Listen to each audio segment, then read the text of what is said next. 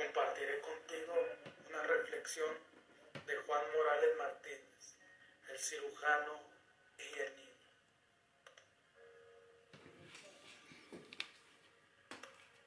Sucedió hace tiempo con uno de sus médicos que se niegan a aceptar la religión y por lógica la presencia de un ser supremo. Ya saben, el problema de siempre, la ciencia y lo divino. Esa mañana, aquel afamado cirujano platicaba con un niño al que le iba a operar el corazón. Mañana te operaré, hijo. Voy a abrir tu corazoncito para curarlo. Dijo el médico mirando con seguridad y confianza a aquel niño. ¿Y encontrará usted a Jesús ahí, doctor? Preguntó el pequeño. La pregunta del niño sorprendió mucho a aquel afamado cirujano que fingió no escuchar la interrogante. Mira, voy a cortar una pared de tu corazón para ver el daño completo. Insistió, pero cuando abra mi corazón va a encontrar a Jesús ahí, doctor.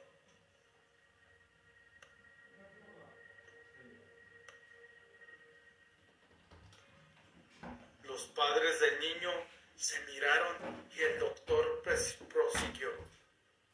Mira, cuando haya visto todo el daño que tiene tu corazoncito,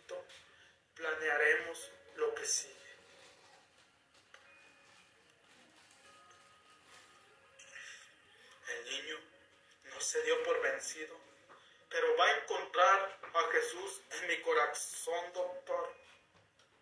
He leído la Biblia y dice que Jesús vive en nuestros corazones. Usted tiene que encontrarlo ahí, doctor.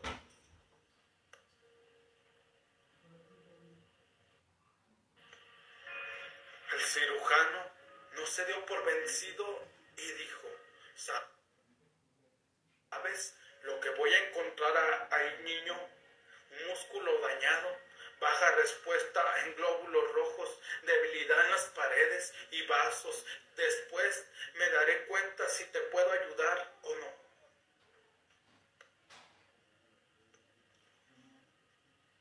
Pero el niño tampoco se dio por vencido. Insisto, doctor, encontrará a Jesús ahí también. Ese es su hogar. Él vive ahí. Está siempre conmigo.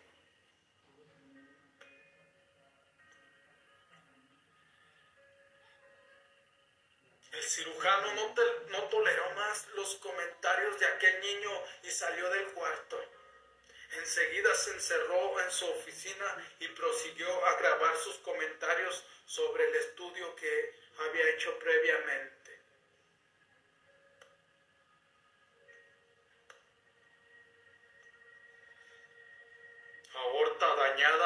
Vena pulmonar deteriorada, degeneración muscular cardíaca masiva sin probabilidades de trasplante, difícilmente curable, terapia, analgésicos, reposo absoluto, pronóstico, muerte dentro del primer año.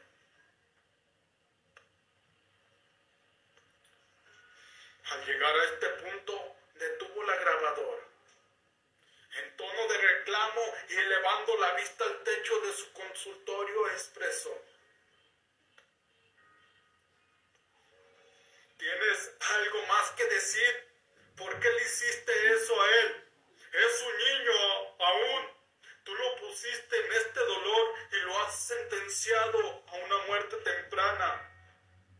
Apenas comienza a vivir. ¿Por qué le haces esto? De pronto escuchó una voz en lo más profundo de su alma. El niño, mi oveja, ya no pertenecerá a tu rebaño, porque él es mío y estará conmigo toda la eternidad. Aquí en el cielo no tendrá ningún dolor, será confortado de una manera inimaginable para ti o para cualquiera. Sus padres se unirán un día a él y van a conocer la paz y la armonía unidos.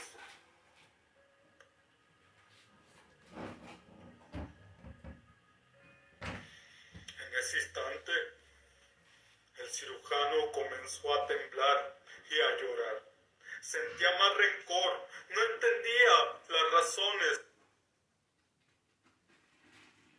Por eso replicó a esa voz.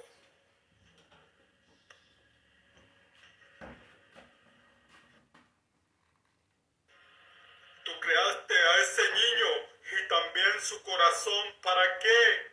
Para que muera dentro de unos meses. El Señor le respondió. Es tiempo de a su rebaño. Su misión en la tierra ya la cumplió.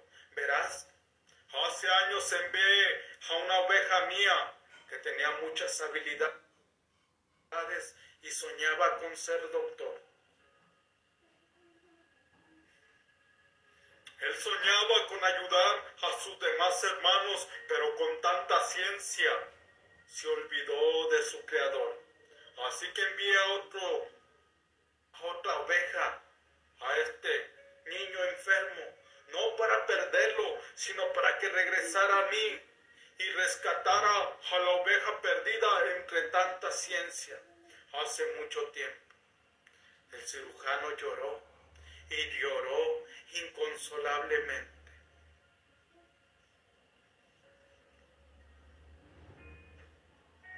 Días después, luego de practicar la cirugía, el doctor se sentó a un lado de la cama del niño, mientras los, los padres lo miraban amorosamente. Aquel niño despertó, sonrió al doctor y le dijo muy amorosamente, doctor, abrió mi corazón. Sí, hijo mío, lo abrí. ¿Y qué encontró ahí, doctor? Tenía razón, hijo mío, tenía razón. Ahí encontré a Jesús,